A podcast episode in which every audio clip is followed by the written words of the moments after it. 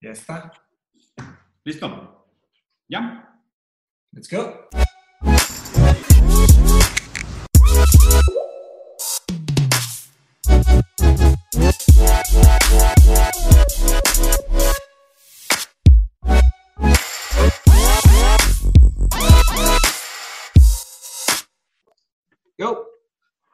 Hola, ¿cómo están? Bienvenidos a, a otro episodio de, de Rosarín Bros. Eh, hoy vamos a estar debatiendo un tema que se planteó desde nuestro grupo de Patreon. Entonces, para la gente que nos apoya, para la gente que nos ayuda a que este programa continúe existiendo, eh, aún en estas etapas de capitalismo post-apocalíptico, eh, muchas gracias. Y junto con ustedes escogimos el tema para hoy. Hoy vamos a hablar sobre el tema del futuro de la educación. La verdad es que es un tema que ha salido muchas veces, eh, siempre recibo muchas preguntas en el lunes de preguntas y respuestas, es un tema muy interesante. Creo que de hecho inclusive ahorita en épocas de pandemia el tema de la educación se ha puesto en jaque y, y coincidentemente es un tema al que he estado investigando y he estado participando eh, con Gabriel, nuestro amigo argentino, con esta escuela nueva que me está invitando a formar, entonces por ahí tengo un par de insights interesantes. Pero si quieres, yo creo que estaría cool, Machi, no sé si nos quieras platicar un poquito y tengas contenido sobre el origen de la escuela. Sí, pues claro, eh, pues digo, hay mucho que, mucho que comentar, ¿no? Y digo, no, no es como que va a ser un debate como tal, o sea, lo que vamos a hacer es una conversación, ¿no? O sea, No, no, no, quiero un debate.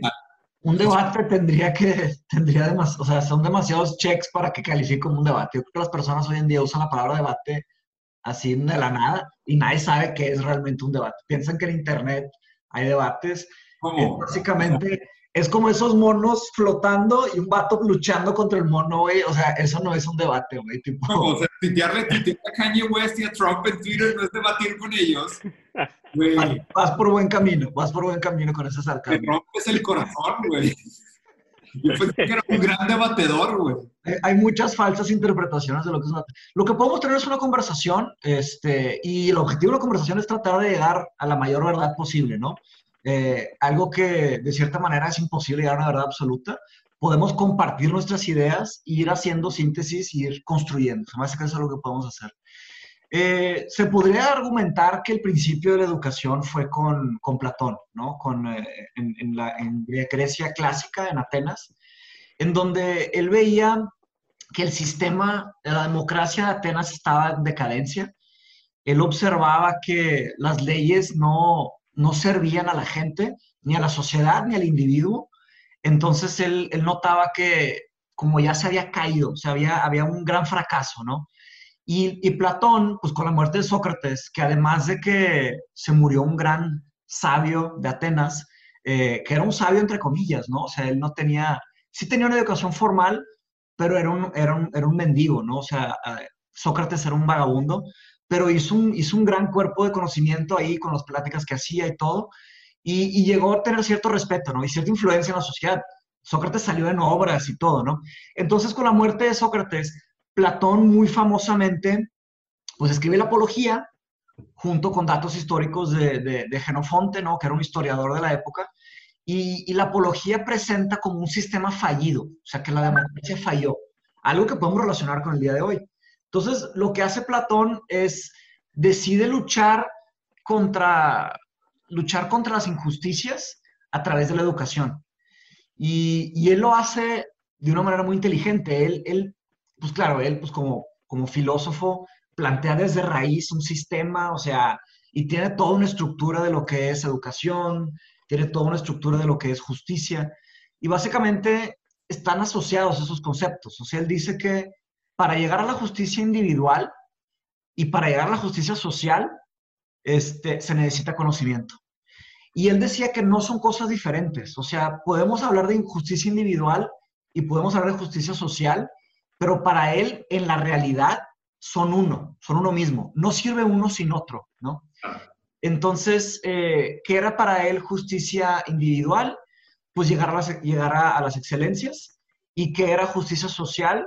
Igualdad de oportunidades, ¿no? Entonces, eh, pero él decía que una sin otra simplemente no sirven de nada. Ahora, es un gran, gran reto eh, traernos estas ideas a hoy, porque, digo, aunque Atenas ya era un, un, un lugar complejo, eh, el imperio griego tenía como un millón de habitantes y Atenas tenía como de 200 a 300 mil. hoy tenemos, o sea, si pensamos por ciudad, las ciudades son mucho más densas que eso, y si pensamos en especie, pues ya somos 7, vamos para 8 billones, ¿no? Entonces, las complejidades son grandes. Pero si lo vemos a una escala descentralizada, pues yo creo que de cierta manera se podría construir algo con esa teoría platónica, ¿no? De hecho, me topé con un doctorado por ahí de un, de un japonés muy interesante que se traía ideas eh, platónicas para el sistema educativo japonés y, hacía grandes críticas, ¿no? Educación, sí, pero educación para quién y cuándo y por qué y cómo. Entonces es muy complicado.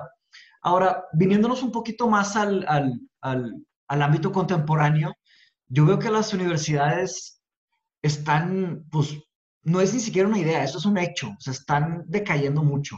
O sea, los, los precios están aumentando mucho, las tuitions, ¿no? Cada vez son más caras las universidades, pues, donde tienen más conocimiento, por dejarlo en términos eh, abstractos, y cada vez hay menos, eh, menos scrutiny y menos, pues, se podría decir que menos control de exactamente cómo están sucediendo las cosas. Hay más críticas, y, para mí la raíz de esto, y Platón estaría de acuerdo, que es el, eh, el tema del el objetivo de la educación, ¿no? Una vez que le metes el elemento del dinero, se empieza a complicar. Porque, ¿qué sucede? Cuando, cuando hay un negocio, hay ciertos objetivos. O sea, y ahí tenemos que entender qué pasa con la educación. O sea, si la educación se trata como un negocio, va a haber un, board of directors y estos directores, pues, ¿qué quieren? Quieren profit, quieren dividendos, ¿no? Entonces, así como si lo comparamos con algoritmo, el objetivo de un algoritmo es capturar atención. El objetivo de un negocio es capturar dinero, ¿no? Es hacer más dinero. Y el algoritmo, entonces, se ponen condiciones de inicio y de final, y todo lo que pasa en medio es irrelevante. Mientras se cumple el objetivo, o sea, como un algoritmo, mientras se cumple el, el, el nivel de atención, no importa qué tenga que hacer el algoritmo. Y igual con un negocio, ¿no? Y ahí está el tema. Entonces, el objetivo de, la educación para Platón es esto, conseguir justicia individual y conseguir justicia social a través de conocimiento. Que de hecho, o sea, si quieres, vamos a regresar justo al punto inicial que planteaste. O sea, que la idea de que esta primera escuela se creó como un intento de recuperar después de que había fracasado la democracia o viendo el fracaso sistemático de la democracia. Y creo que ahorita nos encontramos en una situación similar a nivel global. Sí, es lo que comenté. A, grandes rasgos, lo que estamos viviendo a nivel global es un fracaso sistemático de la democracia, o sea, porque es el crecimiento del populismo, eh, la pérdida del índice de los países libres democráticos en el mundo, el la, implantación de algunos regímenes totalitarios en algunos países, ¿sabes? O sea, muchos, muchas prácticas de, políticas muy autoritarias, de mucho gobierno, de poca democracia. El, como lo mencionó Mateos también, el poder del dinero que de alguna manera es subversivo contra lo que debería ser la democracia. Pero me gustó algo que comentaste, Mateos, esta idea de que eh, la justicia eh, social e individual, a fin de cuentas, acaban siendo lo mismo. Leí hace poco también un artículo de un, de un filósofo español que se llama Antonio Escotado, no sé si lo conoces. No. Un viejito, güey, está increíble su historia. Es un viejito, Mateus, que es tipo, hace microdosing de heroína todos los días, ¿ok? Es... De heroína, güey. De heroína. Brillante, Mateus. Sumamente, pero güey, brillante, brillante, brillante, next level, güey, ¿ok? Eh, profesor en filosofía, dos doctorados en filosofía, ha publicado muchísimos libros eh, y de hecho también fue dueño de antros en Ibiza. Güey, su historia está, güey. O sea, netamente su historia, porque el vato, o sea, el güey fue guerrillero contra el franquismo en España y la madre. Después el güey como que se cansó de ser revolucionario, se fue a Ibiza, puso antros, se aventó su segundo doctorado, empezó a escribir y ahorita es de los filósofos más respetados de España. Y Antonio Escotado tiene una frase bien bonita que dice, la individualidad empieza en el otro. Mm, es justo eso que acabas de decir. O sea, el sentimiento de libertad social o el sentimiento de independencia social habla de la intersubjetividad y la dependencia que tenemos nosotros como especie, donde mi libertad está vinculada a tu libertad. Todas libertades. O sea, si, si, si, si, existe algo que es como un derecho, pero no todos lo tienen, no es un derecho, es un privilegio. Claro. O sea, solo es un derecho, solo es una libertad a partir del momento que todo el mundo la goza. Si no todo el mundo goza de un derecho o una libertad, no es un derecho o una libertad, es un privilegio para los que lo tienen. sea, la definición básica de un derecho y una libertad es que tiene que ser algo para todos los seres humanos o todos los de la especie que se determine. ¿Cómo vinculamos y, este como también ya habíamos dicho, eh, una de las mayores eh, expresiones del libre albedrío es preocuparte por los demás. Claro que nadie te puede obligar a, preocuparte por los demás, sino que tú por, por tu propia libertad decidas o, eh, responsabilizarte por los demás. Claro. obviamente también esto está mucho eh, eh, colgado o dependiente del entendimiento del, del, materialismo histórico, que es decir, pues tú de alguna manera estás inserido en una cultura que te premia o te castiga por cuidar al otro, ¿sabes? Entonces, inclusive de hecho, quiero mencionar dos temas aquí importantes referente al comentario que hizo Mauri. Primero, entonces, esta noción de, sí, estamos en un momento muy similar en términos de la democracia está fallando y probablemente la educación sea una parte del rompecabezas de lo que tengamos que arreglar. ¿okay? En, el, en, el, sentido de el modelo de escuela como existe hoy, como lo planteó Mateos, no es nada más que un negocio. O sea, cumple cada vez menos con las funciones tradicionales de preparar un ser humano para una vida digna, para una vida de, de, ¿sabes?, de self-fulfillment, de, de, persecución de grandes ambiciones y de progreso. Ahí, ahí te va, un costo, ¿no? Sí, ahí te va algo en esas, en esas líneas, o sea, que, que, que se me hace que está, que está en decadencia también. O sea, lo que hacen las, lo que hacen las universidades es que forman trabajadores, ¿sabes? O sea, las, universidades son proveedores, de cierta manera. Claro. Y digo, todos necesitan un trabajo, estamos de acuerdo con eso. O sea, necesitamos trabajar. O sea, no es como que no, podemos nada más sentarnos. Es diferente. Nada. Es diferente necesitar trabajar y necesitar un trabajo. Porque necesitar un trabajo ya suena a una codependencia, ¿sabes? De que alguien te emplee. O sea, todo el mundo necesita alcanzar una vida digna a través de, de hacer algo que aporte a la comunidad y le sea eh, digno y honorable a la persona que lo hace. Sí, pero estamos de acuerdo que necesitamos trabajar. O sea, necesitamos trabajar. pero la definición de trabajo es que no quiero dejar a libre interpretación, macho. No, está bien, pues trabajar. O sea, lo dejé lo más Algo que tú puedas hacer que sea reflejo de tu talento, que agregue valor a la comunidad y te proporcione a ti una vida digna. Está perfecto. Buena, buena definición. Que no malentiende lo que es trabajo la definición del trabajo va aumentando, o sea, aumentando, va, va cambiando como la definición de todas las palabras. Lo que era un buen trabajo en los 50 o en el año 1800, o sea, no es lo mismo que un buen trabajo hoy. Hoy está el tema de love what you do y de que follow your passions y todo your ideology. Ajá, pues sí, exacto. Entonces, ¿qué es un trabajo? Pues tú, tú lo acabas de decir, o sea, algo que traiga satisfacción, que, que esté con tus talentos, está el concepto del, del, Ikigai de japonés, que es donde están tus talentos y lo que necesita el mundo, donde se encuentra. Agregue valor a la sociedad. Exactamente. Muy bien. Pero estamos de acuerdo que necesitamos trabajar. O sea, todos sentados no se va a hacer, se, van, a, se van a caer, ¿ok? Ahora, eso no implica exactamente que el rol de las universidades sea formar trabajadores. O sea, eso es donde está mal el beef. para mí, la función de una universidad es formar gente. O sea, es dar las herramientas para que las personas tengan su mayor expresión como seres humanos, o sea, que puedan desarrollar sus talentos, sus virtudes, sus capacidades, su intelecto y claro, que puedan desarrollar, o sea, sus intereses, ¿no? Sus curiosidades. Se me hace que ahí es donde está fallando. ¿Y por qué? Porque hacia dónde se está yendo todo el funding, hacia dónde está yendo todo el, todo el, el capital. Se está yendo básicamente a las STEMs, que es Science, Technology, Engineering and Math, o sea, ciencia, tecnología, ingeniería y matemáticas. Esos son los, eh, pues claro, son los que generan de cierta manera, generan que generan empresas, capital, eh, generan eh, algoritmos, exactamente. ¿Qué está pasando? Digo, y esto no es nuevo, esto ya va pasando demasiado. Se podría argumentar que desde que empezamos a avanzar con la tecnología un poquito más avanzada, ya se empezó a decaer todo el otro tema y se está descuidando mucho el ser humano, ¿me explico? De hecho, Machi, voy a, la, está, está descuidada, ¿me explico? Voy a compartirles un, un, documento después, que es un, un, documento que me pasó Gabriel, que se llama La Escuela del Futuro Exponencial. ¿okay?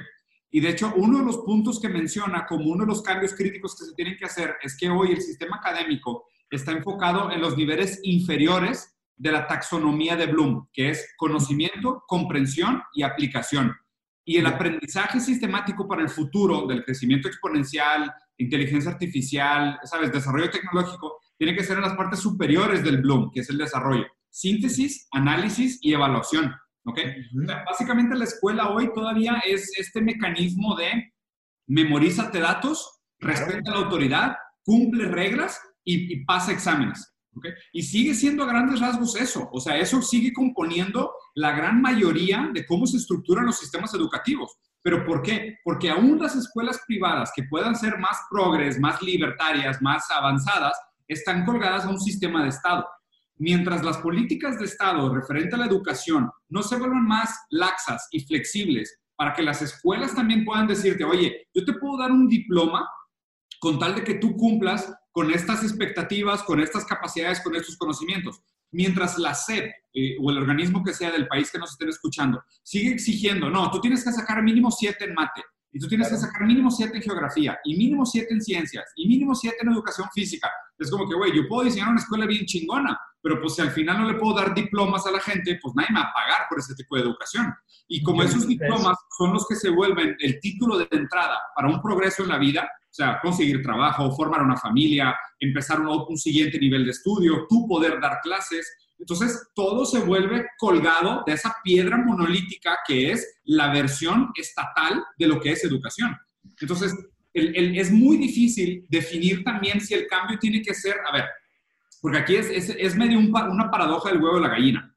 ¿Qué es lo que estamos haciendo? Como tú dijiste, a grandes rasgos el sistema educativo prepara personas para un mercado laboral. No las prepara para una vida digna, no las prepara para una vida moral y ética, no las prepara para una buena vida, exacto. Los, los, prepara para ser empleados, básicamente. O sea, ni siquiera, muy pocas te preparan para ser emprendedores, solo los de alto nivel. A grandes rasgos te preparan para ser empleados. Para que cuando suene la campana te levantes, para cuando el maestro te diga te calles, para que pidas permiso de ir al baño, para que cumplas tus evaluaciones a final de mes. O sea, te prepara para ser un empleado de una planta. Y es el mismo pensamiento que hemos tenido desde los 30. Sí, bueno, o, un administrador, ¿no? O sea, un administrador, un gerente, un director. Sí, no, estoy de acuerdo. No, estoy diciendo que no. no de, cualquier nivel, ¿no? Un obrero. Exacto, un borrego, que es mucho lo que hablaba eh, Michel Foucault de la noción esta del, del, de las estructuras de poder. O sea, que a grandes rasgos muchas de esas instituciones, no solo las escuelas, los hospitales, las fábricas, las empresas, las prisiones, los, los manicomios, todas estas cosas siguen básicamente las mismas estructuras, ¿no? El tema es, aquí el pensamiento es, no son un fin en sí misma hoy en día, sino que son un, un, un proceso para algo más, son una etapa transitoria de ser un niño inútil a ser un trabajador útil para la sociedad. La pregunta es, siempre la, la pregunta es, ¿cómo preparamos a los niños inútiles para un futuro incierto? Entonces, la delegación de responsabilidad del sistema educativo siempre ha sido el mercado laboral sabe lo que se espera de la sociedad, entonces lo que tenemos que hacer nosotros es preparar niños para el mercado laboral, delegando la visión al mercado laboral.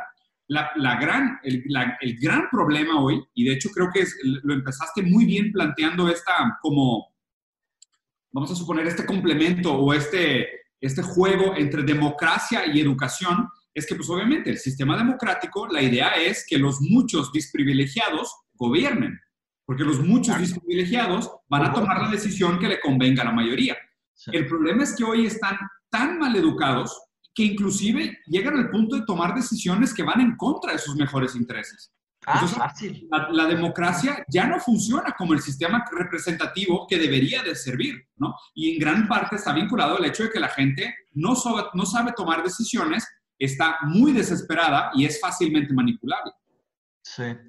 Sobre, regresando un poquito sobre el tema de lo de la calificación, o sea, yo por eso no califico, o sea, yo, yo no califico cuantitativamente, yo solo califico cualitativamente, o sea, todo lo que yo hago, todas las tareas que reviso, las reviso yo y yo doy feedback cualitativo a cada persona. Claro que es un reto, porque tú no puedes, o sea, tienes un número limitado, tienen que ser salones más chicos, porque ¿qué pasa con el tema? el sistema numérico es muy eficiente. ¿Me explico? Si te dan una tarea y le pones sí, no, sí, no, sí, no, puedes revisar 300 tareas. Pero si te dan una tarea y te, te, sientas a realmente entender lo que escribió el alumno, a ponerle atención, leer cada palabra y, y, regresarle un feedback cualitativo, o sea, responderle una respuesta, eso toma más esfuerzo. Entonces, por un tema de eficiencia y por, por, por economías de escala, se acabaron poniendo puros números, ¿sabes? Exacto. Y aquí la gran, la, gran, pregunta es, ¿podemos cuantificar las aptitudes, capacidades y talentos de un individuo en todas sus subjetividades? En, matemáticas sí, en cosas como filosofía no. O sea, en, cosas como, aunque, aunque sí hay, o sea, todas las universidades de filosofía, o sea, incluyendo la que yo estudié, o sea, sí hay, hay rúbricas, hay, este... Calificaciones, brackets, lo que tú quieras. Sí hay, güey. Pero, te obliga a catalogar y sacrificar mucho de lo que se considera como cualitativo del ser humano. De hecho, ¿sabes? Haces, filosofía eh, dentro del ámbito académico, o sea, dentro de las definiciones de lo que es filosofía en el ámbito académico. O sea, si quieres publicar y hay ciertas... Y yo eh, encuentro valor en algunas cosas, en otras no. O sea, porque, porque yo creo que sí se necesita... Es que aprender no es tan fácil. O sea, aprender, aprender implica demasiadas cosas. O sea, aprender no es nada más... El problema, el problema de tener estos criterios cualificativos, ¿ok? Más bien cuantitativos para determinar o juzgar o catalogar las aptitudes y conocimientos y talentos de un individuo para compararlo con otros y crear una escala, que a fin de cuentas es lo que estás haciendo. Es decir, oye, pues digo, a lo mejor en cada uno de los criterios que te evaluaron para tus entregas, sí existe una lógica de por qué fue 8.5 y no fue 9, o por qué fue 9.2 y no fue 9. O sea, existe una lógica, pero al final esa numerología se vuelve como, como diminutiva, ¿sabes? O sea, es diminutiva en el sentido de, ah, ¿cuánto acabaste de promedio? ¿Te graduaste o no te graduaste? ¿Sabes? O sea, como que toda esa numerología que en su momento pudo haber sido muy representativa de algo específico, a grandes rasgos terminó poniéndote en un sí o en un no, en algo que acabó siendo casi binario. A este pensamiento casi antiguo le dicen las escuelas espartanas, ¿sabes? Y obviamente haciendo referencia a que los espartanos eran la sociedad más capacista de la historia. O sea, los espartanos era, tú nacías con una deformidad al barranco, mijo. tú, nacías feo, chueco, con un ojo mal parido, lo que sea, al barranco, ¿ok? A grandes rasgos, ese, ese tipo de pensamiento que son las escuelas espartanas sigue existiendo al día de hoy, ¿ok? Y a fin de cuentas, cuando hablamos de, el, sigue existiendo aún el pensamiento espartano, porque, por ejemplo, lo que, lo que se considera como un niño con las aptitudes mínimas para entrar al sistema educativo sigue siendo algo espartánico. De hecho, a los niños que, que, nacen, por ejemplo, y, tal cual, ayer estuve leyendo, les voy a pasar el documento porque ahí viene la explicación de esto. Los niños que nacen de partos naturales o sin apoyo de, de, emergenciales son los niños que se consideran aptos para entrar al sistema educativo. Si tú naces y necesitas apoyo médico, se te considera como niño del milagro. Niño del milagro quiere decir que solo sobreviviste al parto por ayuda a la ciencia. ¿Ok? Eso es una... necesaria, desde la cesárea. Haz, de cuenta, o naciste con el cordón umbilical en el cuello, o necesitaste un respirador, o estuviste internado las primeras dos semanas. Eso se consideran como niños del milagro. A los niños del milagro no se les da entrada directo a las escuelas, se les evalúa. ¿Ok? Mm. Pero ve, pero ve lo raro que es esto. Esto ya habla de un utilitarismo inclusive una eugenética de a priori, como decir... Automática, desde nacimiento.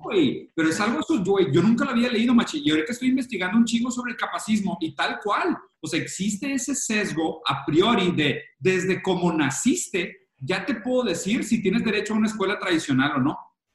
Lo, lo complejo de ahí es que siempre se, o sea, las personas que defienden ese argumento siempre van a usar el argumento de la naturaleza. O sea, ¿cuál? El argumento de la naturaleza, pues es que así es, ¿sabes? O sea, es que pones 10 semillas, nacen dos, nace una, ¿sabes? Lamentablemente es eso. Nosotros ya tenemos la capacidad de irnos mucho más allá. O sea, y ahora te pregunto si tenemos la capacidad, porque no lo hemos logrado. No hemos logrado quitar ese sesgo. Entonces, ¿a qué me refiero con tenemos la capacidad? Nosotros sí somos naturaleza, los seres humanos somos naturaleza, pero si nos comparas con un árbol o con, un perro, nosotros tenemos unas capacidades superiores, ¿no? Que la conciencia, que es la gran distinción. Está la conciencia, está el pensamiento crítico, está una lógica avanzada, están ciertos sistemas de, tenemos muchos más sentidos que un árbol y que un perro, ¿no? Entonces, en teoría, tenemos más responsabilidad. Somos como los, los adultos de la Tierra, por así decirlo aunque no parezca. Pésimos adultos. Parece, parece que, las, parece que los árboles y las montañas son más sabios que nosotros, claramente, ¿no? Pero en teoría somos los adultos de la Tierra, porque pues tenemos estas cosas que los demás no tienen. ¿Cómo lo usamos? Pues lo usamos muy mal, ¿me explico? Entonces, ese sesgo, lo que estás hablando, es algo, es algo realmente difícil de cambiar, porque se tiene que cambiar a un nivel sistemático. O sea, ¿por qué? Porque como somos tantos seres humanos, tantas, tantos, tantas personas, las personas nacen corriendo y se, y se quedan la vida entera corriendo. Y la pregunta es, ¿corren hacia qué? ¿Corren hacia sobrevivir? Exacto. corren, hacia comer, hacia comer y hacia disfrutar y hacia un poquito de hedonismo. Pero Eso es lo que corre la gente. Justo está el, el, jaque de la paradoja de cuál es el rol de la educación a futuro. Completamente. La, ¿Cuál es la visión de la educación? Eso para mí es el, el verdadero, la verdadera pregunta que tenemos que responder es, ¿para qué es la educación? Exacto. La educación es para prepararnos y poder enfrentarnos al futuro. El problema es que el futuro es incierto y contingente. Entonces, Ahora, ahí, ahí, no estaría tan de acuerdo. El futuro es incierto para algunos, para otros es completamente cierto. ¿Pero puedes predecirlo? No, no, no. O sea, me refiero a seguridad, a sobrevivencia. No, no, incierto creo que no se puede predecir, a que no lo puedes contemplar como algo, sé lo que va a pasar en el futuro, entonces sé qué decisiones tengo que tomar. O sea, incierto y contingente se refiere a la idea de decir, pues mira, si yo sé que, que en el futuro vamos a ser invadidos por una especie de aliens y necesitamos prepararnos con armas desde hoy, pues ya habría un plan claro de prepararnos. Entonces, el punto de quiebre de la Tierra son absolutamente 10 billones de habitantes. Entonces nos tenemos que preparar para una mentalidad de escasez. El problema es que el futuro es incierto. El, también, o sea, el, el, el, peligro de pensar así es que en realidad no, no se hace nada, ¿sabes? O sea, si, si, si el, tema es que el, miedo para, paraliza, ¿me explico? El, futuro siempre ha sido incierto. O sea, ahorita la pandemia nos tocó, nos tocó algo que pues, nos tocó vivir, pero estas cosas han pasado y van a seguir pasando. Sí, ¿sabes? El, futuro, el futuro siempre se ha considerado como algo incierto y obviamente muchas civilizaciones lo han, le han tratado de sacar la vuelta con esta idea de las musas y los oráculos y la teología. Claro, para calmar a la raza, sí. O sea, claro, para el futuro siempre ha sido incierto. Entonces, por lo mismo, lo difícil es tomar estas decisiones sabiendo for a fact que el futuro es incierto. O sea, más bien, y es justo lo que platicábamos, ¿te acuerdas en el evento de futuro del trabajo? ¿Cómo preparas una generación si no sabes cuáles van a ser las profesiones del futuro? Sí, claro, pero eso, eso honestamente, ese argumento siempre ha existido. O sea, había gente que tenía miedo de los libros, tenía, tenían miedo de las máquinas. O sea, siempre hay un miedo, eso es de Heidegger. O sea, cada vez que te metes a, a entender una tecnología, hay demasiada ansiedad, demasiado miedo. ¿Por qué, es relevante, ¿Por qué es relevante este argumento en este momento? Porque seguimos preparando a la gente con nuestra visión de la incertidumbre del futuro de hace casi un siglo. ¿Me explico? O sea, no se ha, no se ha modernizado, eh, vamos a suponer, en aquel momento se decía, la incertidumbre del futuro es, pues mira, no sabemos qué nos depara, lo que tenemos que hacer es preparar personas para que puedan trabajar, puedan ser autosustentables de manera económica, puedan tener una vida digna. Prepáralos para, para el mercado laboral. Poco a poco el canon económico gana la batalla, las, las, las escuelas se hacen empresas, antes que escuelas son empresas, porque si no tienen profit no existen. Entonces todo eso sesga aquí y se vuelve una paradoja de huevo y la gallina. El problema es que si solo preparas gente que entienda la vida desde el canon económico, como diciendo, tu único objetivo es sobrevivir a través de la generación de riqueza o a la generación de valor que te va a dar dinero para sobrevivir, tú vas a seguir perpetuando ese canon económico. Justo lo que propone Gabriel en este paper que les voy a compartir es esta idea de cómo se rompe ese paradigma desde la educación. O sea, planteando una noción distinta que es justo la capacidad de que las personas puedan imaginar una vida distinta. O sea, si tú puedes imaginar una vida distinta sin necesariamente, oye, pues desde que te graduaste ya empezaste a hacer prácticas profesionales y ya te subiste a la rueda del ratón y ya no te puedes bajar. O sea, ya te subiste a la rueda del, del ratón y tan tan, ya estás ahí y vas a perpetuar el canon económico. Entonces creo que por eso me gustó tanto cómo lo iniciaste haciendo esta comparación de la reformulación del sistema educativo se tiene que hacer como una respuesta a la falla de la democracia, porque la falla de la democracia refleja una pérdida de libertades en el otro, como lo planteó Antonio Escotado. Pues fíjate que algo, algo también que hacen las universidades bien es el tema de, de la resiliencia, ¿no? Eh, fíjate que la vida está llena de estrés. Creo que alguien, alguien que diga que no está profundamente equivocado. O sea, la vida está llena de dolor. Creo que vivir implica eh, tener un cierto, eh, una cierta experiencia de dolor. No hay vida sin dolor, no existe. Entonces, ¿cómo queremos preparar a, las personas? O sea, tienen que tener una cierta capacidad de tolerar estrés, de tolerar dolor. Si algo que me, molesta profundamente de, de, la sociedad contemporánea es que muchas personas se rinden muy rápido. O sea, muchas personas se rinden automáticamente. O sea, la, la primera idea es rendirse. ¿Me explico? O sea, ya no está esa persistencia. Chance nunca lo hubo. No sé, chance estoy equivocado. Pero la, capacidad de tolerar frustración, la capacidad de tolerar, ¿sabes? De, fallar e intentar otra vez. Y luego de fallar otra vez y luego intentar otra vez. Eh, ya me dio el corona. Entonces, eh, estamos de acuerdo que hay ciertas cosas que sí, que sí sirven, ¿sabes? La verdad es que me duele la gente que no, que no, que no logra eh, estudiar, formarse, avanzar, pero sí, sí estamos de acuerdo en que a la hora de pasar una materia, aunque sea un número, o sea, es un achievement, o sea, hay, hay un chorro de esfuerzo que hacer. No podemos tampoco ser absolutistas y decir, no sirve absolutamente de nada tratar de calificar bien y mal. O sea, también decir que no existe lo que está bien y lo que está mal también es una falla de, de lógica. O sea, Estoy de acuerdo que... ¿Dice que yo planteé eso como un relativismo capacista? No, no, no. O sea, sí, pues de cierta manera dijiste, o sea que es que lo que estoy diciendo es que no todas las, no todas las disciplinas se pueden calificar exactamente, o sea, solo con cualitativo, solo con sí, e-, Estoy de acuerdo.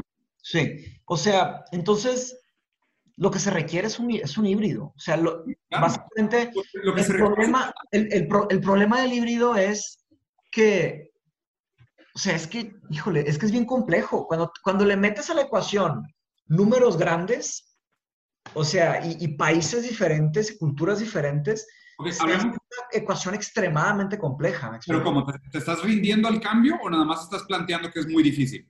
No, no me estoy rindiendo al cambio. O sea, pues, güey, o sea, yo, yo escribo una carta cada que alguien entra a Mindshop, a la Sociedad de Conocimiento. Por eso le llamo Sociedad de Conocimiento a Mindshop, no es una escuela como tal. Entonces, eh, básicamente la escuela, en mi escuela de libro escribo una carta a cada, a cada alumno. Y, y lo que digo es que, y, les y digo, yo, yo creo en el cambio. Digo, digo yo, yo, creo en el cambio porque ese es, nuestro, ese es básicamente nuestro mayor motivo por estar respirando, por estar vivo. Y, obviamente me refiero a cambios constructivos, ¿no? O sea, cambios constructivos a, nivel especie, ¿no? Es pensar a nivel especie. Yo tengo como objetivo que Mindshop dure 2.500 años. O sea, eso es lo que yo quiero que sea Mindshop. Entonces, ¿cómo voy a hacer? Tomo decisiones pensando a nivel eh, 2.500 años. No estoy, no estoy pensando ni siquiera en mi vida. Y no se lo voy a heredar a mis hijos, a menos que se lo merezcan. Pero lo dudo, ¿no? Porque, pues, mis hijos tal vez se interesen por tocar batería o por, no sé, ser algo más o ser químicos o ser lo, que sea. No, no, no, específicamente se van a enfocar en filosofía. Entonces, se la voy a heredar de cierta manera y voy a, plantar los cimientos para que dure más tiempo. Y para mí el, espíritu de la educación tiene que ser el espíritu de los tiempos. La educación tiene que ser atemporal. Obviamente tiene que ser humana. No podemos hacer una educación que no sea humana. Es una educación humana pero tiene que ser atemporal. Y por eso para mí la visión de hacer trabajadores o hacer profit se me hace limitada, ¿me explico? Sí, claro, es súper, súper limitada. Por lo mismo también mucho lo que se juzga dentro del canon económico como un estudiante de éxito es súper sesgado y es muy cortoplacista, es casi miope. De hecho, ve, una cosa, Machi, y no sé si estás de acuerdo conmigo, probablemente una de las experiencias más enriquecedoras que tuvimos fue la experiencia multicultural. O sea, más que las escuelas en sí, fue la oportunidad de estudiar en Brasil, en México, en Italia, tú en Inglaterra, o sea, de vivir en diferentes lugares. O sea, es, esa experiencia a poco no vale oro, güey. Inclusive mucho más que las escuelas tradicionales. Tal vez lo compararía con el nivel de dolor que sufrimos. O sea, el nivel de, Y de acuerdo, creo que el dolor inclusive es parte de la ganancia. También, no, eso es lo que estoy diciendo. El nivel de dolor que sufrimos a tan temprana edad y, y, y, la capacidad de resistir ese dolor y transformarlo en... Pues, Alain de Botton dijo la, una frase, o sea, es, esto, pero poéticamente dicho. Dice de que, de, la voy a tratar de traducir simultáneamente, dice, debemos de tiempo en tiempo, de tiempo en tiempo de periodos de estar cavando la oscuridad, o sea, ciegos cavando, tener la capacidad de transformar nuestras lágrimas en conocimiento. Claro. Y, y, se puede decir que eso es, eso es aprender. Y claro, Platón también estaría de acuerdo con ese comentario, porque para, para Platón, la, la, metáfora para la educación de Platón es la salida de la caverna. Y salir de la caverna implica un dolor. Pero ¿sabes? para Tienes que estar un poco incómodo para aprender. Claro. es la única. Esta pregunta, porque, por ejemplo, si sabemos, y, y, básicamente es algo que conocemos a nuestros amigos también, que muchas veces las experiencias más enriquecedoras son esas experiencias internacionales, de exponerte a otra cultura, interactuar con gente de otra cultura, vivir la adversidad de aprender otro idioma, de tratar de adquirir conocimientos o establecer vínculos en otros idiomas. O sea, y hoy con la tecnología es algo que se podría hacer en todas las escuelas. Podríamos tener salones multiculturales hoy, prácticamente de manera gratuita. ¿Ok? Esto, de hecho, esto es algo que plantea también Gabriel en, este, en este estudio que está planteando, que es, oye, mientras más tú pongas a los niños desde muy chiquitos en, en, interactuar con otras culturas desde muy pequeños, ya les estás quitando mucho del antisemitismo, del racismo, de la xenofobia, ¿sabes? Y ya los estás preparando realmente para un mundo integrado. O sea, ¿qué sentido tiene tenerlos en un salón de clases donde están todos los días sentados con sus vecinitos ¿sabes? Cantándole la bandera, ¿sabes? Haciendo himno, güey, o sea, construyendo esta, esta noción de, nacionalismo y soberanía nacional que también tiene sus valores, pero no debería ser solo eso. Si hoy con tecnología te puedes conectar a un salón, ¿por qué no tienes una clase? Vamos a suponer, güey, me la estoy mamando de fácil. Un día entero a la semana que estés conectado por un salón virtual con niños de Colombia, de Argentina, de Buenos Aires, de Venezuela, de, ¿sabes? De puros hispanohablantes. Por eso, estoy hablando desde niños, Machi. El, el tema desde niños. Imagínate, Luca. O sea, imagínate, Luca, a los tres años, escuchando hablar a un niño de Colombia y escuchando el acento a alguien de Buenos Aires, inmediatamente que, mamá, ¿qué significa boludo? ¿Sabes? O sea, estaría con madre, güey. O sea, y siento que es algo muy fácil desde muy chicos que se puede programar y probablemente sería inclusive más barato que tener salones físicos, güey. ¿Sabes? O sea, son cosas como no-brainers que deberían de empezar a integrarse ahí, ahí entrando educación de, de niños, ahí cambia un poco, ¿no? O sea, la educación de un adulto no es exactamente lo mismo que la educación de un niño. Yo creo que la educación de un niño sí se puede beneficiar fantásticamente, como lo mencionas, una vez a la semana, pero la educación de un niño, hacer una educación solamente en línea de un niño es una ofensa, es una falta de respeto al niño. el niño tiene que meter las manos en la tierra. Por eso dije una vez a la semana. Sí, sí, sí, no, es perfectamente. Y también ahí ya tiene, ya tiene un acceso ya a tecnología, aptitudes. No, está increíble. Lo, o sea, lo que mencionaste, lo que, lo que estoy haciendo con Mindshop, tenemos gente en toda América Latina. Hay gente en España, aparte en España, aparte en Estados Unidos. Y eso es, y, ahí está Marceli también, la, la, esposa de Casio, la novia de Casio. En portugués. Y, en portu y ella habla en portugués y la raza escucha portugués y están aprendiendo. Está, está, eso definitivamente es un elemento que debemos de hacer y debemos de hacerlo ya. Y se está haciendo, se está haciendo de cierta manera, o sea, están los MOOCs, ¿sabes? Está haciendo en el privilegio. O sea, aquí es donde está mi gran... los, MOOCs, los MOOCs son gratis, o sea, pero claro, tienes que tener una compu de internet. No, pero exacto, güey, por supuesto que tiene un costo de entrada altísimo. pero, dime, qué, dime qué gobierno puede, o sea, deployar a todo el país y, por eso ahí, dije, ahí tiene que haber intervención de gobierno, tiene que haber. Exactamente, que es justo lo que te comenté. O sea, que aquí se vuelve un tema de el gobierno, o más bien las políticas públicas relacionadas a educación del Estado, se vuelven una piedra para el avance. Y en lugar de promover realmente una idea como la platónica de la igualdad de oportunidades, hacen todavía más grande el gap. Porque, pues obviamente, y hoy también, el, aún el aprendizaje y el acceso a conocimiento es exponencial. O sea, es un niño que desde chiquito, desde los tres años de edad, está involucrado a pláticas internacionales, interactuando con otros niños. ya despegó, ¿sabes? O sea, ya despegó. Para cuando salga de secundaria, básicamente vive en otro mundo. Sí, sí, sí. Estoy güey. O sea, ya salió, ya, o sea, nosotros perpetuamos el capacismo espartano y lo alargamos hasta secundaria, cabrón. O sea, algo que debería haber sido un capacismo espartano de nacimiento genético, nosotros lo, construimos como una muleta artificial, cultural, tecnológica, social, económica, y después soltamos a los niños al mundo con esta óptica espartana donde solo sobreviven los fuertes. Pero esa fortaleza ya no es natural, es una fortaleza completamente construida. de ahí, ahí está complicado. O sea, eh, comparar capacismo espartano con, o sea, usar esa frase para, para explicar cualquier cosa tampoco está correcto. ¿Me explico? O sea, tienes que explicar... Este ejemplo por qué no te parece adecuado? A ver, plantea el ejemplo otra vez. ¿Qué es capacismo espartano en, en, en la educación? La selección de los humanos según sus aptitudes para poder funcionar en sociedad. Ah, desde que nacen. Sí, eso, eso es capacismo espartano puro. O sea, es, cargo al bebé y el bebé, o sea, está completo, está fuertecito, puede ver, puede escuchar, lloró, gritó, ¿sabes? O sea, cumplió con la, nació de manera natural, cumplió con el capacismo espartano, ¿ok? Si no, si tiene cualquier mutación, problema, dificultad, al barranco. Y, no, claro, o sea, esa idea es lógicamente una estupidez, o sea, lo, Obviamente, claro, güey. Pero mi premisa, mi premisa es que al, al aplicar... Eso la secundaria, o sea, eso, dijiste que eso sigue hasta la secundaria.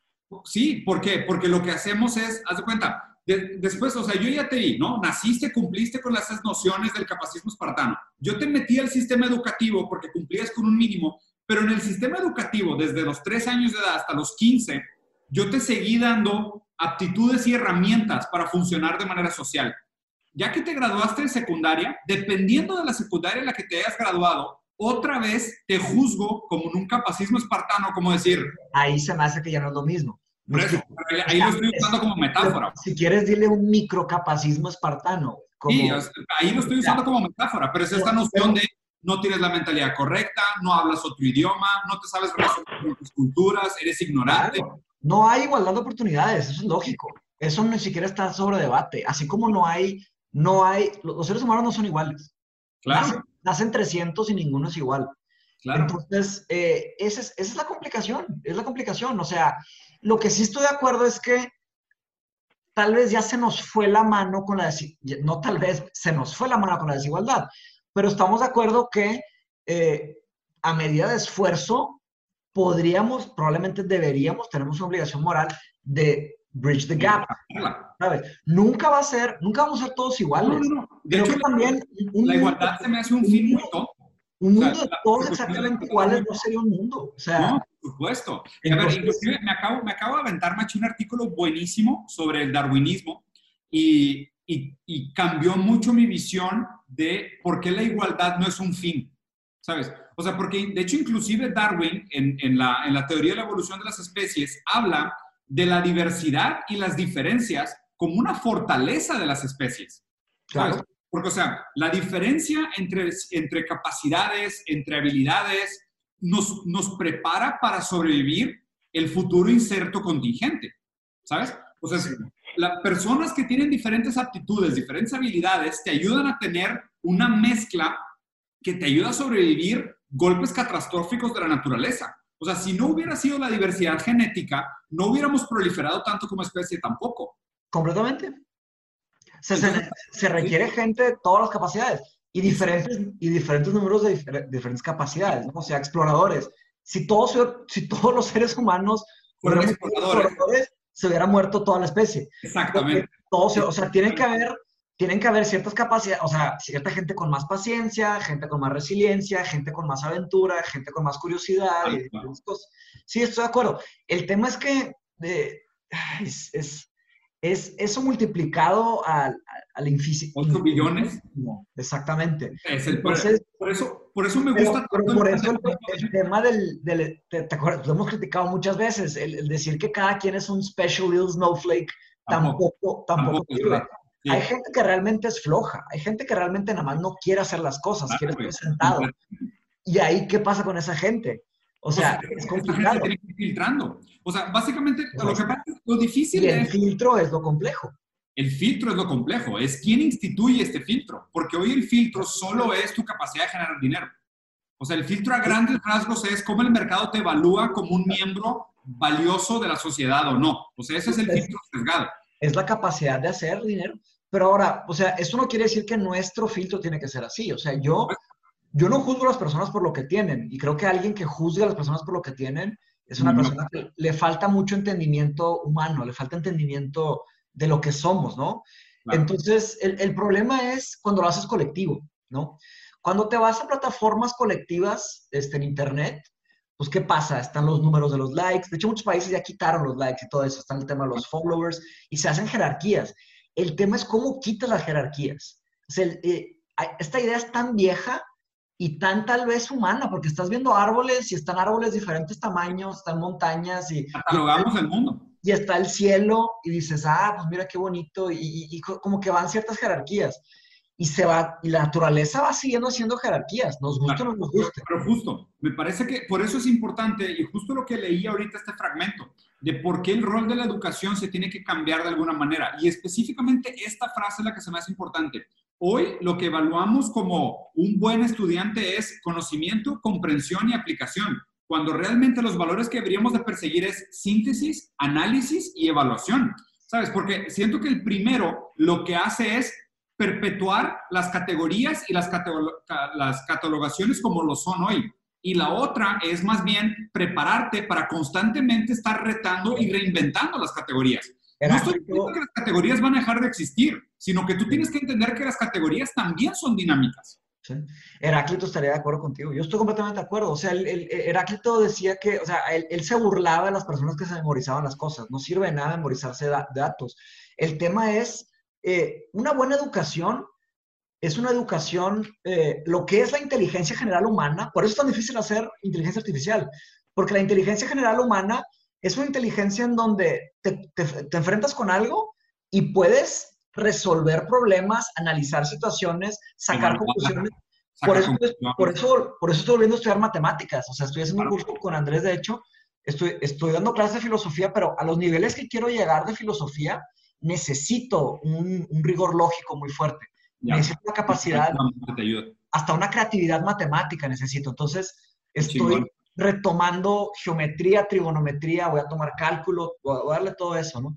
Porque, porque, es un sistema lógico y, la neta las matemáticas, y es hermoso, o sea, ya que te enfrentas a un problema de matemáticas y no puedes y le sigues dando, de repente te acuerdas de algo y así, y de repente sacas y lo resuelves, es, es puramente intelectual, no tiene nada que ver con ningún sesgo, y es muy bonito, güey. Nosotros que hemos estado hablando tanto de filosofía, eh, y, nos damos cuenta de una manera muy experiencial que la verdad absoluta no existe. Sí, claro. Cuando haces postulaciones matemáticas dices, esto, es, con una verdad? esto es verdad. Y existe una, era una suma. No, vato, y, Andrés es muy bueno. O sea, Andrés me enseñó matemáticas, me está enseñando matemáticas. De hecho, tenemos clase hoy, ahorita a las 12. El vato me está enseñando matemáticas a través de postulaciones, cosa que en, la, en el TEC, por ejemplo, en, en la universidad, nada más te decían, esa es la ecuación, te platicaban un poquito la teoría y te ponían ejercicios. Este vato no, me comprueba cada ecuación, son postulaciones. O sea, hace un círculo unitario muy, muy chido. Y es teoría matemática, es, es filosofía de las matemáticas, de cierta manera. Yo les recomiendo mucho un video. Hay un video que, que vi hace mucho, güey, y también me acuerdo que tuve este mismo eureka que estás mencionando, donde un profesor de matemática explica por qué no se puede dividir por cero. Es algo, y es, y está cabrón. Sí, sí. Sí, güey, o sea, porque te explica, o sea, desde la matemática, y llegas a algo que, como dices, es algo súper raro, que, o sea, llegas a una verdad absoluta. O sea, ¿por qué no se puede dividir entre cero? O sea, obviamente nosotros por lógica y por aprendizaje sabemos que no se puede, pero cuando alguien te lo enseña con números y paso por paso, güey, no mames, se siente bien bonito. O sea, llegas a la conclusión y dices, en la madre, es verdad. Y me acuerdo cuando, cuando empecé a dar clases hablé con Marianne Talbot, ¿te acuerdas de Marianne Talbot, mi mentor de Inglaterra? Y le dije, me que Marianne, de que tengo que leer no sé qué y, qué onda con el dominio de los temas y, y, aprenderme no sé qué. Y me dijo, Mateus, mira, si te sabes algo, si, if you know something, no necesitas acordarte de nada. Olvídate de la memoria. Si sabes algo, no necesitas memoria. Porque cada vez que te enfrentes con eso, lo vas a saber resolver ahí en vivo, ¿sabes? Por eso el tema de la, de la, de la, o sea, y de hecho, por eso en las universidades de, Cambridge y Oxford, los, los doctorados y las maestrías más respetadas son eh, matemáticas y filosofía. Y si haces un doble doctorado en eso, te puedes meter, y de idiomas, y de idiomas es latín, porque son como que las raíces. Claro. Ahora, y, te dan capacidades de síntesis. Está, está muy interesante. Ahí, ahí, volvemos a un tema. ¿Te acuerdas de una dicotomía que era el generalista contra el especificista? ¿Te acuerdas? Qué, qué, opinas sobre eso? Antes, antes de cambiar de tema, se me ah. dijiste, algo, dijiste algo muy chido, güey. Sí, güey. O sea, justo como estás aprendiendo matemática y la diferencia entre Dijo que es el viernes, ¿verdad? Estoy, estoy recordando. O sea, aprender algo y no tener que... Es la cuenta de pago. Y poderlo aplicar de una manera fácil para poder, o sea, para poder aplicarlo en la vida real. O sea, si tú, si tú entiendes el por qué no se puede dividir por cero, en lugar de solo memorizarte que no se puede dividir por cero, cada vez que se te presente un problema similar, tú te vas a tener que acordar que nada más no se puede dividir por cero, porque es algo de memoria.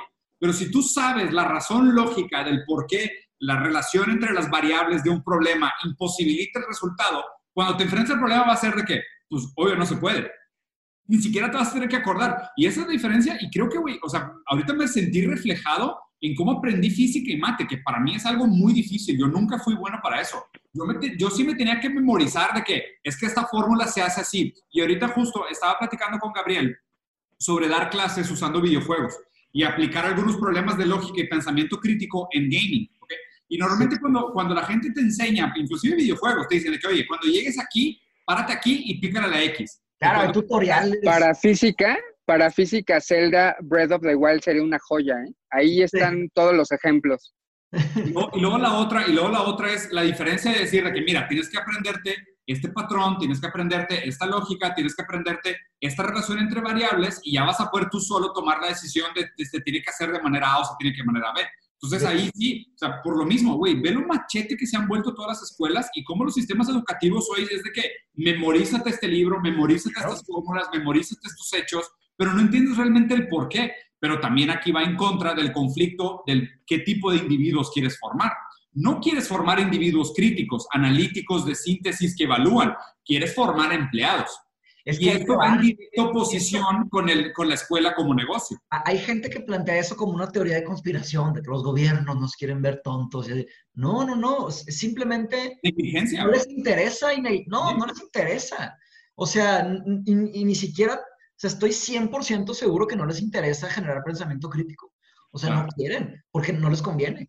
Hay, hay un tema de, de, del pensamiento crítico que se podría argumentar que una de las visiones del pensamiento crítico, aplicado a lo que quieras, a cualquier disciplina que quieras, ¿no? O sea, es de cierta manera llegar a un logos, ¿no? A una, a una mejor explicación, a, una, a un mejor account, ¿no? Entonces, ¿qué pasa cuando una empresa está basada en una mentira? ¿Te gustaría que tus empleados supieran investigar? O sea, porque eso es, el, ejercicio crítico son investigaciones, investigaciones matemáticas, investigaciones químicas, investigaciones... Entonces no sirve de nada. Entonces, eh, y ahora, cuando un gobierno está basado en una mentira, ¿te interesa que, que las personas sepan investigar? No te interesa. Entonces es un tema de, de utilidad. Entonces ni siquiera, es una ni siquiera es una teoría de conspiración, ahí está comprobado. Es, es, algo que se construyó intrínsecamente en la categoría. Oye, yo creo que ya son las 11, ¿abrimos a debate? Sí, claro. Oye, siempre lo dejé en, lo dejé en Gallery View. Aunque creo, que el video, creo que el video a Mauri se graba con Speaker View, ¿no? Automático. Eh, eh, pues creo que depende de cómo lo pongas tú, pero vamos a ver qué pasa. O sea, al rato que me lo pases, lo, dejé siempre lo checo. Si no, como quiera el Gallery View no está mal, pues este, nos vemos todos. Sí, sí, sí, nos vemos todos. Dale, pues algún comentario, pregunta. Sí, ahorita comentaste algo sobre el Zelda siendo un buen ejemplo para estudiar física. ¿Por qué? hay acertijos internos, el juego es como un mundo abierto y donde tienes que resolver muchos de los problemas haciendo el uso de la energía, de la física, de ciertos, de los elementos, de congelar el agua y demás. Entonces puedes hacer ejemplos perfectos de, oye, necesitas esta reacción para conseguir este resultado. Ya. Y creo que podría ser como muy didáctico. Y ya sabes, está en todas las generaciones. La otra rápida es, yo eh, desde hace un tiempo he creído que cada caso es un caso, entonces la educación también debería generarse de una manera más específica en ciertos grupos de personas, pero ¿qué opinan ustedes de eso? Sí, completamente. De hecho, por, eso también ahorita estoy investigando tanto y obviamente también mi caso individual, me he metido mucho a investigar el tema del capacismo, ¿sabes? Y cómo, pues obviamente por eficiencia y economía de escala, tenemos, tendemos a esta idea de la estandarización por eficiencia, de decir, pues se tiene que juzgar a todos con la misma vara. Pero esa premisa está sumamente sesgada. ¿sabes? O sea, un, Está súper rota. Sí, güey, súper rota, güey. O sea, un ejemplo que me encantó, haz de cuenta que un profesor que es discapacitado, o sea, que es una, persona que tiene capacidades muy, muy distintas, dijo, a ver, ¿por qué a mí me juzgan como discapacitado, obviamente la palabra correcta es con capacidades diferentes o capacidades diversas, porque yo llegué aquí en silla de ruedas. Y luego, y luego dice, no, pues es que pues, pues la, otra gente tiene acceso a otros territorios y pudo subir escalones. O sea, realmente lo trataron de argumentar de una manera respetuosa, pero tratando de encontrarle la lógica, ¿no? Entonces él dijo, él planteó la pregunta, ¿cuántos de ustedes llegaron aquí caminando? ¿Y cuántos de ustedes llegaron aquí en transporte público? ¿Y cuántos de ustedes llegaron aquí en su carro propio? ¿Sabes? O sea, ¿por qué, ¿por qué medimos el capacismo en la distancia de los escalones de la entrada del salón, pero no en la distancia de tu casa a la universidad? O sea, tú también haces ruedas para moverte. También se, pide por el clasismo eso, ¿no? Exacto, güey. Entonces, entonces realmente eh, ahí empezó a, empezó a desnudar muchas de las ideas que tenemos del capacismo y dices, en la madre, güey, es verdad, güey. O sea, ahí, les da una, ahí les da un ángulo. A una persona en silla de ruedas puede ser un gran programador sin pedo. Sí, por supuesto. no tiene absolutamente nada que ver. Pero aquí todavía más, o sea, él dice, tú me juzgas como capacidades diferentes porque yo soy una silla de ruedas para llegar desde la entrada de la universidad hasta aquí. Tú usaste ruedas para venir desde tu casa hasta acá. En kilómetros son más, güey. Claro, claro. O sea, ¿cuál es tu lógica? Tu silla de ruedas porque todo el mundo la tiene es normal, entonces. Claro, eso tiene que ver con poder, con la capacidad de levantarse de la silla de ruedas, lógicamente. Pero, pero y luego, y luego, por ejemplo, dicen también el tema, el tema de no sé, güey, la movilidad o la, capacidad, por ejemplo, del daltonismo, el identificar o no identificar colores, y habla realmente como si, oye, ¿realmente estas capacidades te hacen menos o como sociedad hemos construido la noción de que eso vale menos? ¿Sabes? Porque justo como acaba de decir un, ignorante, o sea, oye, pues, si el futuro le pertenece a los programadores, pues entonces esta noción de las silla de ruedas no tiene ningún sentido. El tema habría que juzgarlos desde habría que juzgarlos desde otro ángulo, ¿no? Claro. Sí, claro. Sobre volviéndonos sobre los juegos, creo que hay un juego que enseña mucho, muy didáctico, se los recomiendo mucho. Eh, se llama Bloodborne, ¿ok? Ahí van a, van a ver algunas lecciones de vida. Lo tengo pendiente, lo tengo pendiente. ¿Sabes también cuál me acordé de, de física? Portal, literal. Supongo ah, que lo han jugado, es un clásico, ¿no? Güey, es un, ese juego es una joya, cabrón. La neta, sí. Y sí te pone a pensar, cabrón, ¿eh? Por, tanto, es, es de los que más he disfrutado en los últimos años. Neta, me lo aventé tipo... Es que hay, hay, satisfacción en resolver problemas lógicos. hay demasiada satisfacción. La neta es que sí. Y los videojuegos son un ejemplo muy cabrón de eso. Sí, De hecho, fíjate, justo que el, que el que quería usar era Portal. O sea, el que quiero usar para pensamiento crítico como ejemplo es Portal. Porque es un juego muy puro, ¿sabes? O sea, sí tiene una historia pero es un juego que se trata más que nada de lógica y muy intuitivo. Está muy chido. Y la manera como te va presentando con herramientas de manera gradual y va incrementando la complejidad de los problemas, güey. O sea, yo sinceramente me parece que es un juego primero que nada didáctico. Está muy cabrón.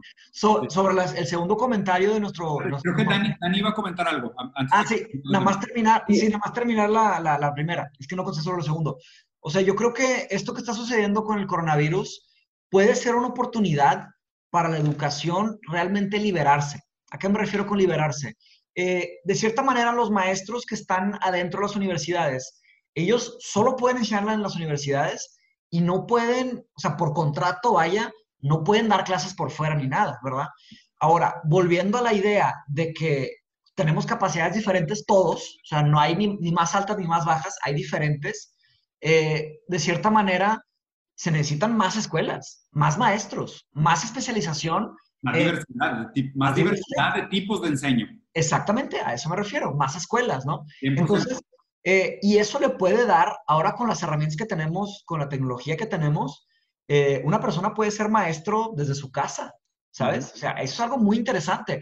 Esos maestros que tienen grandes credenciales y los corren de su universidad, porque antes necesitaban 10, ahora con uno ya cumplen, y las personas están pagando miles de, miles de, o sea, millones de pesos, miles de dólares de, de tuition y se dan cuenta que los maestros que les daban clases también les pueden dar clase por fuera. Claro, Entonces, con más atención al detalle, porque son los alumnos, los alumnos más chicos. Por eso, sí. Por eso ahorita es jaca el tema del valor de los títulos. Sí, no, está grueso, está grueso. y, y, y, sobre el tema del capacismo, yo lo que es el tema de la admisión, de cierta manera, ¿no? O sea, ¿a quiénes admites, a quiénes no? Yo decidí en Mindshop, eh, yo les pido que me respondan dos preguntas. ¿Qué es la filosofía y por qué quieren estudiar filosofía? Y yo les doy respuestas cualitativas, pero no los califico. Y, están bienvenidos, el que sea está bienvenido, me explico. O sea, no, no por la respuesta que me dan Les digo, ¿sabes qué? Tú no puedes entrar a Mindshop. No hago eso. Simplemente doy retroalimentación con lo que yo tengo de, de conocimiento filosófico, ¿no? Y entonces, eso es algo diferente. Pero si, si pido esta, esta hoja. ¿Por qué? Porque si no, cualquier persona se metería sin compromiso, sin una dirección, a lo loco, ¿me explico? Pero al pedir esta hoja, ya las personas pues hacen un esfuerzo, ya, ya te metes un poco a, ¿sabes? Y haces una investigación. Tienes que investigar qué es filosofía, tienes que pensar y tienes que responder. Pero bueno, eso es todo, ese será mi comentario para, para, el tema del capacismo. Dani. Sí, yo ahí tengo un punto. Este, llevo tiempo como investigando sobre este tema y bueno, llego a la conclusión de que se nos educa para el presente, pero el mundo está avanzando tan rápido que para cuando tú ya aprendiste algo del presente ya es pasado, ¿no? En este sentido, eh, también hay otro punto, que la sociedad pues está se está dividiendo, ¿no? Por la gran desigualdad que hay. Entonces no es fácil que todos puedan accesar a, este, a esta educación. Eh, ¿habrá, mi pregunta es, ¿habrá ciertas skills que hayan pasado tal vez la prueba del tiempo eh, que nos sirvan actualmente para pues afrontar, para sortear el futuro incierto? He ido anotando algunos puntos que han comentado ustedes. Me gustaría ver si tienen algunos como ya enfocados bien a la pregunta. Uno es crear vínculos multiculturales, el pensamiento crítico, síntesis, análisis, evaluación y lógica. ¿Qué otras cosas o habilidades si quieres empiezo yo esta, Diego, luego le... Hay, eh, hay, un estudio, hay un estudio de Harvard que se dice que es el estudio más largo que hemos logrado tener. O sea, el estudio, normalmente un estudio que dura más de una década, se empieza a decaer, se empieza como, o, o se muere el que está investigando, o la universidad deja de dar fondos. Diez años de estudiar una cosa es un gran trabajo, ¿ok? Hay un estudio en Harvard que ya van 75 años que lo están haciendo está fascinante. Es el estudio más largo que han hecho. Y creo que van a estar contentos que la pregunta que están viendo es una pregunta muy central a los seres humanos. Es, ¿qué es vivir bien? ¿Qué es vivir una buena vida? ¿no? En, en, muchas dimensiones, ¿no? Y, y agarraron a cerca de 800 personas y han estado estudiando sus vidas a través de todo este tiempo y les hacen cuestionarios y los preguntan y les entrevistan. Y es gente de, diferentes clases sociales, de, diferentes ámbitos, de diferentes, o sea, de diferentes lugares, muy, complejo, ¿no? Y, y, llegaron a ciertas conclusiones, ¿no? Se, empiezan a estudiar las, las, vidas de las personas y hay gente, luego les mando el video, hay gente que, que, empezó abajo y se fue hasta arriba, hay gente que empezó hasta arriba y se fue hasta abajo, hay gente que sufrió, hay gente que todos sufrieron, ¿verdad? Lógicamente, todos sufrieron mucho. Pues hay personas que fallecieron, personas que se enfermaron y medían datos alimenticios y todo. Y un factor en común que encontraron con las personas que lograron vivir buenas vidas eran las personas que tenían más relaciones interpersonales. O sea, básicamente lo que lograron, una de las conclusiones que sacaron del estudio es que la soledad es algo realmente, realmente dañino. Y no solo, no solo me refiero a la soledad dañina psicológicamente, me refiero también, si quieres, este, profesionalmente, familiarmente, este, de salud, o sea, de, diferentes aspectos, lógicamente, psicológicamente, ¿verdad? Eso es lo primero que se nos viene a la mente. Entonces, y, también en un concepto de resiliencia. ¿Por qué? Porque al hablar con otras personas, esas capacidades de socializar son algo que realmente eh, es muy difícil medir qué tanto nos afecta cuando nos exponen a una idea nueva. Cuando alguien nos da una idea nueva, es difícil medir el nivel de profundidad, de trascendencia que tiene nuestras vidas cuando alguien nos dice una idea nueva. Entonces, eh, y luego el, una otra, un buen consejo que te puedan dar. ¿Cómo y las ideas son como un virus, Mateus. sin desviarme tanto del tema, eh, continuando con este, con este concepto, eh, que te den un buen consejo. O sea, hay una diferencia muy interesante que es cuando comparas la inteligencia y la sabiduría, ¿no? Eh, se puede decir que la inteligencia es la capacidad de resolver problemas a un nivel general y la sabiduría, de cierta manera, es la, capacidad de evitar problemas. O sea, el, inteligente resuelve, el sabio evita tener que resolver. Es, de cierta manera, un tema más de eficiencia. Entonces, el escuchar buenos consejos, eh, historias de vida, claro que también está en la literatura. Puedes leer un libro y ahí tienes una historia de vida. Por eso la literatura tiene gran valor de, conocimiento, también la, la, ficción, ¿verdad? Porque hay historias verdaderas. Pero el, tener un sistema de, de ciertas, de, amistades, de gente que te ame y amar gente.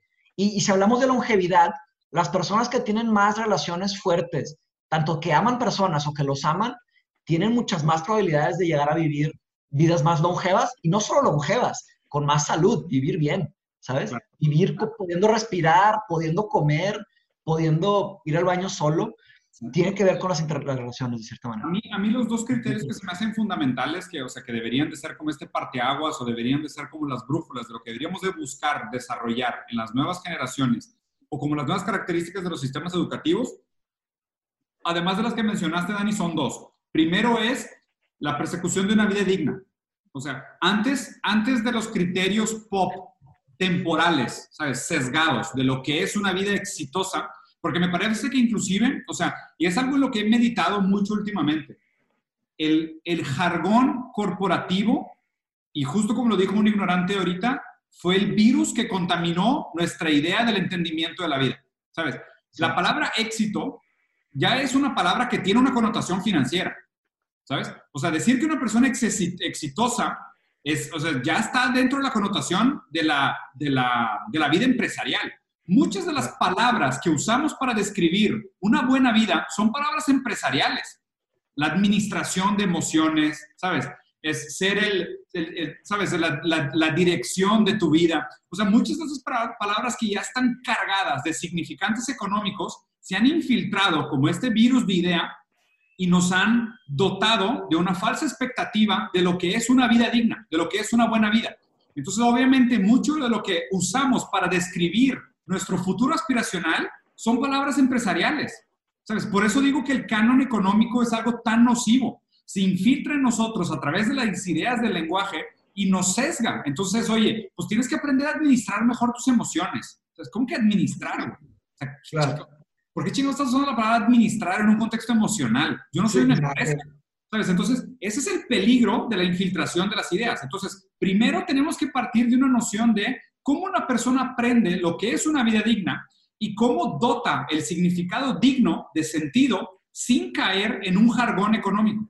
O sea, ¿cómo puedo explicarle yo a una persona lo que es una buena vida sin caer en el uso de palabras y de muletillas que tienen ese jargón económico, de éxito, mérito, reconocimiento, bienestar, ¿sabes? O sea, muchas cosas que a la madre están atravesadas por economía por todos lados, cabrón. Ahí, ahí, Aristóteles te podría ayudar mucho. Aristóteles escribió un libro que se llama La ética nicomaquiana, este, que es su libro más famoso. Él escribió tres libros de ética, el más famoso es Nicomachean Ethics. Y él empieza hablando sobre qué es, qué es lo bueno. Y es una palabra muy, muy eh, alusiva, ¿no? No quiero desviar, Machi, porque tenía un segundo punto que hacer, pero... Ahí también, dale, pero la palabra bueno significa diferentes cosas, o sea, pero claro, estoy de acuerdo con asociarla con dinero, es un completo error, o sea, una buena vida tiene, muy poco que ver con el dinero, una buena vida.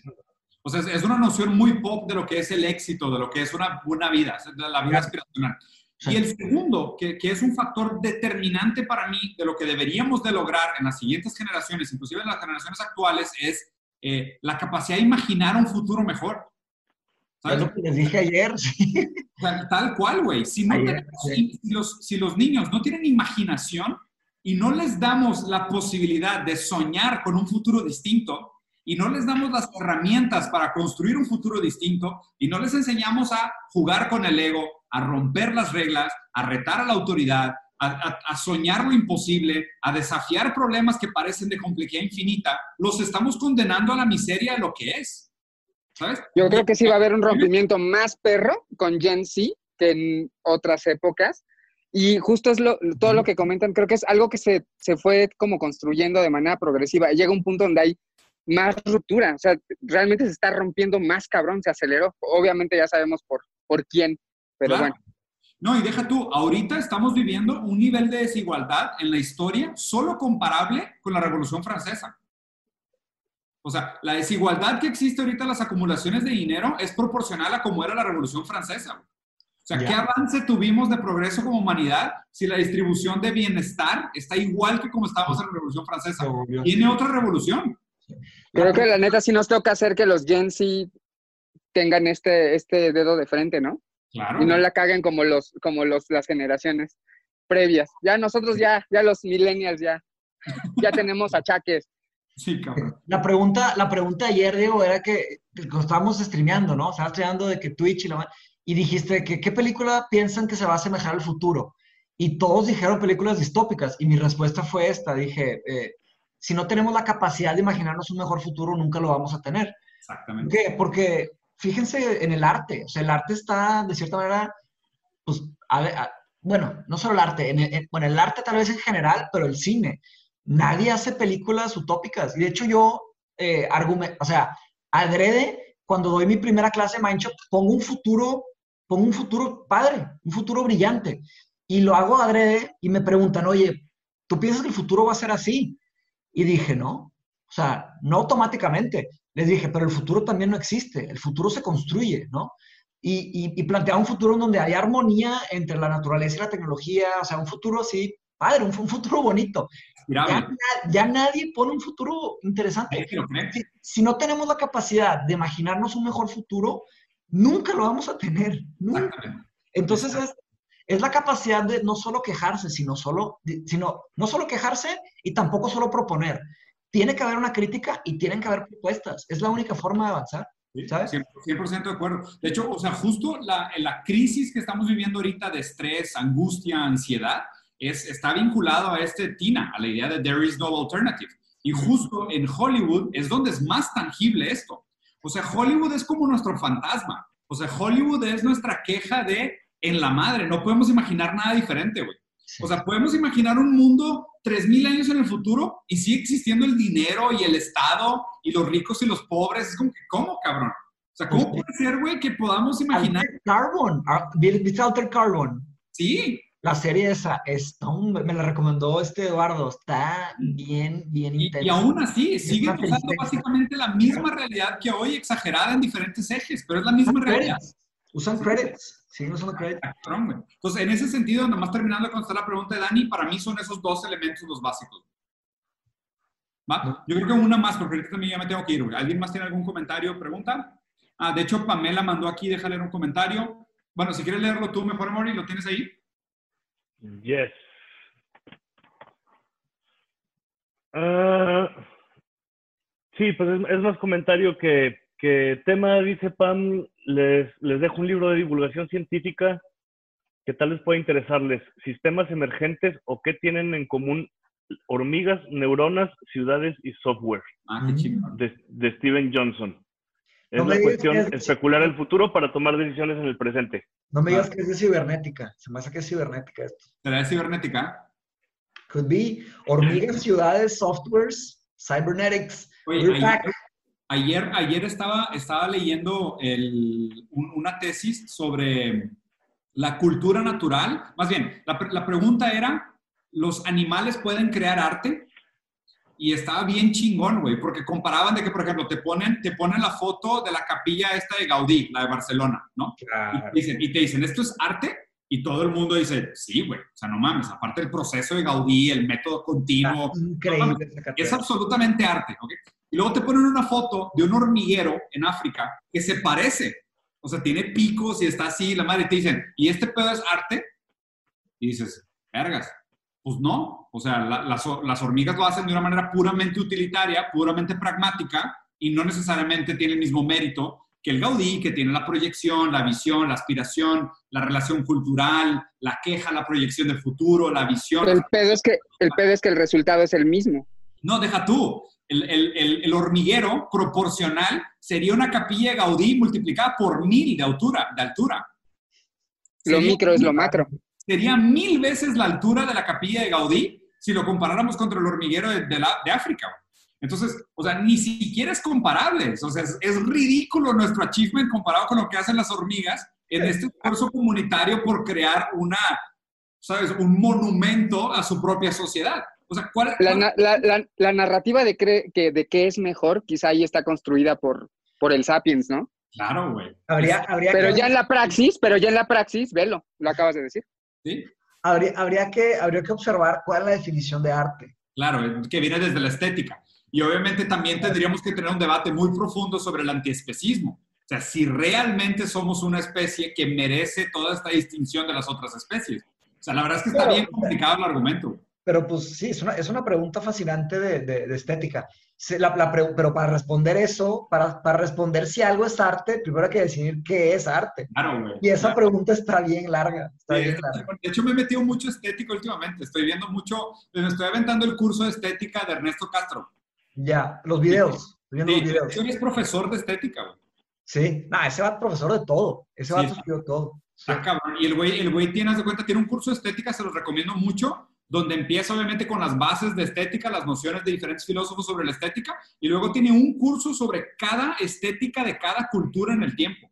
Haz de cuenta que empieza de que qué era la estética en las, las primeras organizaciones de los sapiens en las cuevas, o sea, las pinturas rupestres y la madre. Y luego así se va como haciendo la evolución de la estética a través de la historia. Y es bien raro porque cuando lo empiezas a ver a través del materialismo histórico, dices, ah, cabrón, o sea, y, cuando no estábamos instaurados en el lenguaje, las pinturas rupestres que solo documentaban los sucesos de, una, de un día, porque pues nada más era eso, o sea, hoy cazamos un mamut y se murió Pepe, ¿sabes? Y lo pintabas en la cueva para que quedara ahí documentado. ¿Y por qué se considera eso como arte rupestre? Si era un proceso de documentación. Es cuando yo apunto mi lista del súper, también es, también es arte. ¿sabes? Se podría... aguacates y un costal de limones, es como que chinga. O sea, ¿cuál es la diferencia de la pintura rupestre? Se podría decir que es un tema trascendental, ¿no? O sea, pero hay, hay que asumir que la intención de estos cavernícolas era trascender. Si eso se cumple, entonces sí se puede ser arte. Pero si pones el como trascendental, o sea, Porque, obviamente ahí la pregunta será, o sea, y es, o sea, y trascendental en qué scope, ¿sabes? Porque ellos, o sea, tendrán los Homo sapiens, estos que hacían pinturas rupestres, un entendimiento del tiempo como algo longevo e infinito.